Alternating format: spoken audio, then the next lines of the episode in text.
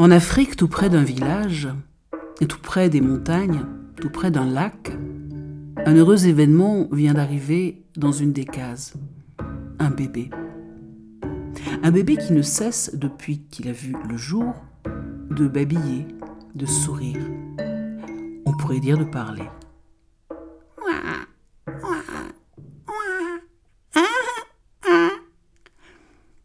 À toute heure du jour, voire de la nuit, au grand désespoir de ses parents, il parle, il babille, il sourit, il crie, il chante. Et au fur et à mesure que les mois passent, le bébé, bien évidemment, grandit. Il grandit, grandit, grandit. Laissons alors passer quelques années. Depuis son premier jour, le bébé n'a cessé d'ouvrir la bouche et d'émettre des sons. Quand les sons se sont bien articulés et qu'il a commencé vraiment à parler, ou du moins à se faire comprendre, il a décidé qu'il allait raconter des histoires, comme le faisait le griot du village, le soir à la tombée de la nuit, quand la lune ronde éclairait la place du village, sous l'arbre, là où tout le monde écoutait. Mais pour raconter des histoires, il fallait en connaître. Et pour raconter des histoires qui intéressent les gens de son village, il fallait raconter d'autres histoires que celles du griot. Comment faire? L'enfant a réfléchi, mais il ne trouvait pas. Alors il s'exerçait avec les histoires du griot. Mais les gens du village ne l'écoutaient pas longtemps. Une histoire écoutée une fois, deux fois, trois fois passe par quelqu'un qui la connaît bien. L'enfant ne la connaissait pas si bien que ça, butait sur les mots. Alors les gens partaient et ne l'écoutaient plus. L'enfant a encore grandi. Le voilà presque adolescent. Il décide alors un jour d'aller chercher des histoires hors de son propre village. Le voilà qui fait des kilomètres et des kilomètres dans la brousse. Le voilà sur les pistes allant de village en village. Il trouve d'abord un premier village où on lui raconte l'histoire d'un lion qui courait après une gazelle. Et puis, il écoute. Il écoute cette histoire. Ses oreilles captent les mots. Les mots rentrent dans sa tête. Le voilà prêt à ramener l'histoire dans son village. Et ce soir, juste après le griot ou juste avant, il racontera son histoire. Peut-être alors deviendra-t-il un jour le griot du village.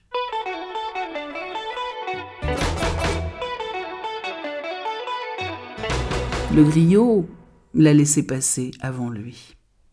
Alors, le jeune homme a commencé à raconter son histoire. Présentement, dans la brousse, il y avait un lion un lion qui regardait une gazelle, une gazelle qui courait. Elle courait, courait, courait, courait. Mais le jeune homme s'est arrêté dans son histoire parce qu'il ne se souvenait plus de la suite.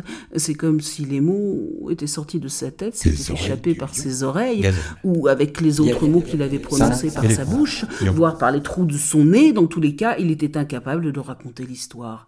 Alors, les gens se sont mis à siffler euh, sur la place du village. Le griot les a arrêtés, puis les a calmés et a fini par raconter ses histoires. Mais le jeune homme était têtu. Alors il est allé encore plus loin. Il a marché longtemps, longtemps, très longtemps sur les pistes. Et il a trouvé un autre village où on lui a raconté une autre histoire. Dans cette histoire, on parlait d'un singe. D'un singe qui avait cassé une branche, qui avait atterri sur le nid de Mère Hibou, qui avait tué un de ses trois petits, et de là, des catastrophes s'en étaient suivies. Il a écouté toute qui était longue pourtant. Mais il lui semblait que tous les mots, cette fois-ci, étaient rentrés par ses oreilles, rentrés dans sa tête, s'y étaient fixés. Ils étaient comme accrochés à l'intérieur de son crâne. Peut-être que s'il se bouchait les oreilles, il n'en sortirait pas, il pourrait ramener cette histoire jusque chez lui, dans son village, et que quand il serait rentré, ce soir ou demain, sur la place du village, avant le griot. Il raconterait son histoire. Alors le lendemain, le griot, à nouveau, lui a fait une place. Et l'enfant a commencé à raconter son histoire. Présentement, le singe, le singe se met à sauter de branche en branche. Il en casse une, une qui atterrit sur le nid de mère hibou. Le petit hibou est mort. Mais il s'arrête dans son histoire. Il ne se souvient plus du tout du reste. Euh, comme pour la première fois, on dirait que euh, tous les mots qui semblaient accrochés à l'intérieur de son crâne sont partis par les oreilles, euh, par les orifices de son nez, par sa bouche avec les autres mots, ou peut-être les a-t-il perdus en route. Toujours est-il que il décide ce soir-là qu'il ne racontera plus d'histoire. Il est parti se coucher bien triste. Et le lendemain, il a décidé d'aller réfléchir à ce qu'il ferait tout près de la montagne, là où il y avait un grand lac. Le voilà qui s'assoit contre un petit rocher et il se met à parler à voix haute, à penser à voix haute. Comment pourrais-je faire pour retenir toutes les histoires? J'ai pourtant bien écouté. Et ces histoires semblaient m'habiter. J'étais persuadée en revenant que je pourrais les raconter. Mais à chaque fois, c'est comme si les mots m'échappaient. C'est comme si les mots étaient munis de petites jambes, comme s'ils se mettaient à courir hors de moi, à s'éloigner. Il faut que je trouve le moyen de retenir ces histoires. À côté de lui, et le jeune homme ne l'avait pas remarqué, il y avait un oiseau, un échassier que l'on appelle un marabout. Oui, c'est le même nom que les marabouts qui font de la magie là-bas, en Afrique. Mais là, c'était un oiseau, mais un oiseau un peu particulier. Cet oiseau-là parlait. Il avait tout entendu. Tu dis que tu veux raconter des histoires? Euh, Oui, a dit le garçon surpris d'entendre un marabout parler. Il s'est frotté les yeux, les oreilles, comme s'il avait rêvé. Mais tu pourrais me dire ce que tu ferais, toi? Eh bien, moi, a dit le marabout, je rentrerai dans mon village. Oui, a dit le jeune homme, mais pourquoi faire? Eh bien, je demanderai au chef de me prêter une grande charrette tirée par un bœuf énorme. Et je partirai faire un long voyage autour de la Terre. Voyage autour de la Terre, a dit le jeune homme, mais pourquoi faire? Eh bien, pour collecter des histoires. Mais collecter des histoires, c'est déjà ce que j'ai fait. Euh, tout autour de la Terre, il doit y en avoir des milliers, des milliards d'histoires. Ma tête ne sera jamais assez grande. Mais je ne te demande pas, a dit le marabout, de collecter les histoires avec ta tête. Demande tout d'abord au chef du village de te prêter une charrette et un bœuf. Mais le marabout a seulement dit Fais ce que je te dis. Je veux bien, a dit le jeune homme, mais que vais-je faire d'une charrette et d'un bœuf? Eh bien, tu rempliras la charrette avec l'aide des habitants de feuilles sur lesquelles tu pourras, à l'aide d'une plume et d'un liquide foncé, écrire les mots des histoires.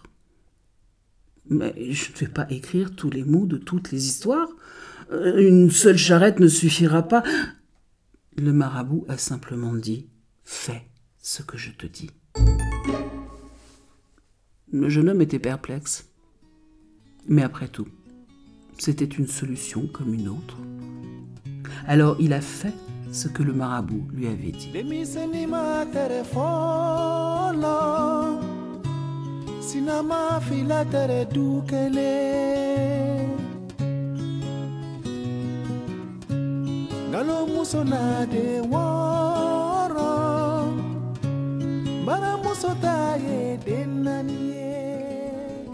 Le voilà qui retourne vers le village et il se retourne plusieurs fois et à sa grande surprise, il voit que le marabout est en train de le suivre. Le jeune homme a demandé au chef une charrette et un bœuf, en lui expliquant pourquoi. Et le chef a accepté. Puis on a rempli la charrette avec les feuilles pressées en fibres végétales et un liquide noir et on y a posé plusieurs plumes pour le voyage. Le marabout était juste derrière la charrette. Il a juste regardé le jeune homme. Le jeune homme s'est installé à l'avant de la charrette, a fait démarrer le bœuf. L'équipage est parti et le marabout a suivi. L'enfant, le jeune homme, a mis plus de dix années à faire le tour de la terre. Quand il est revenu à son village, il n'y avait plus une seule charrette, mais des centaines de charrettes et de bœufs, emplies, chacune, de feuilles faites de fibres végétales, d'un liquide noir. Et sur les feuilles, des centaines, des milliers, des milliards de mots étaient inscrits. On ne savait plus où mettre les charrettes dans le village. Le marabout avait suivi tout ce temps.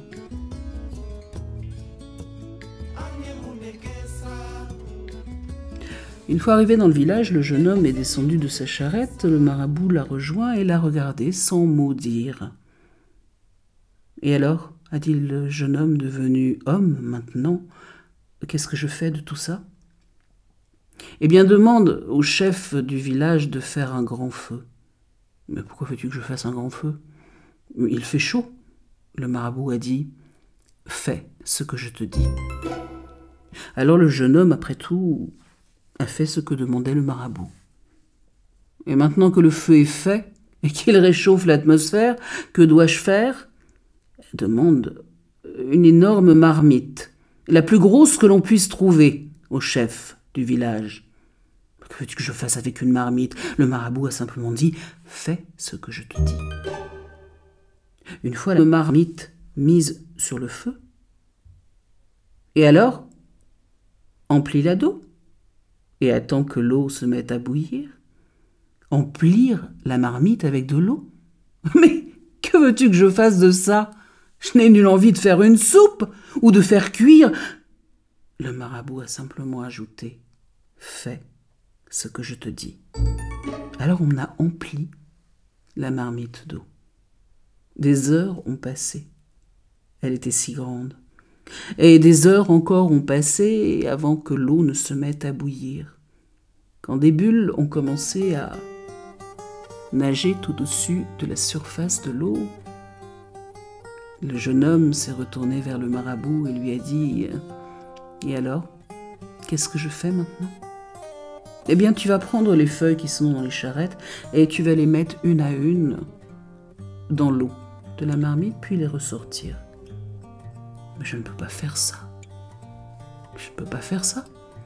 Si je fais ça, les feuilles vont ressortir vierges, blanches, telles qu'elles étaient, et j'aurais perdu toutes les histoires que j'ai collectées. Le marabout a dit Fais ce que je t'ai dit.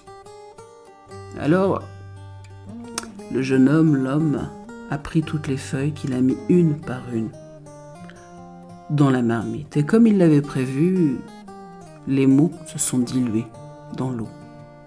L'eau est devenue noire, les feuilles sont redevenues blanches. L'homme était furieux. Et maintenant, qu'est-ce que je fais Eh bien, tu attends que l'eau refroidisse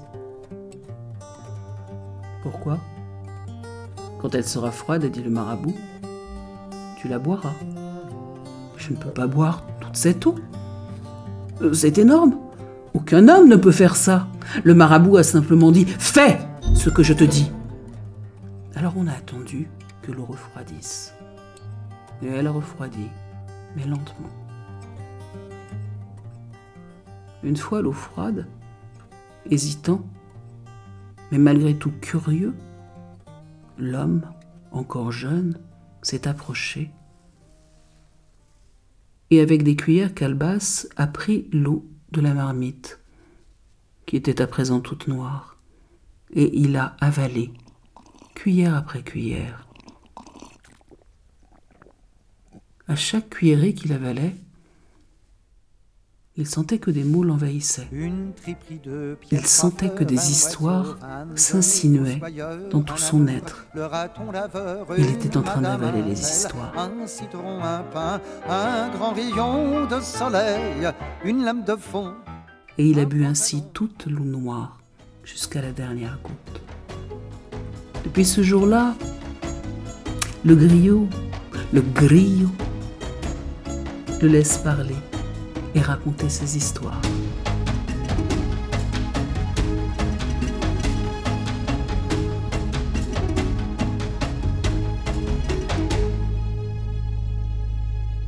Mais mon histoire à moi, elle est terminée. Un mot pour tous, tous pour un mot. Un mot pour tous, tous pour un mot.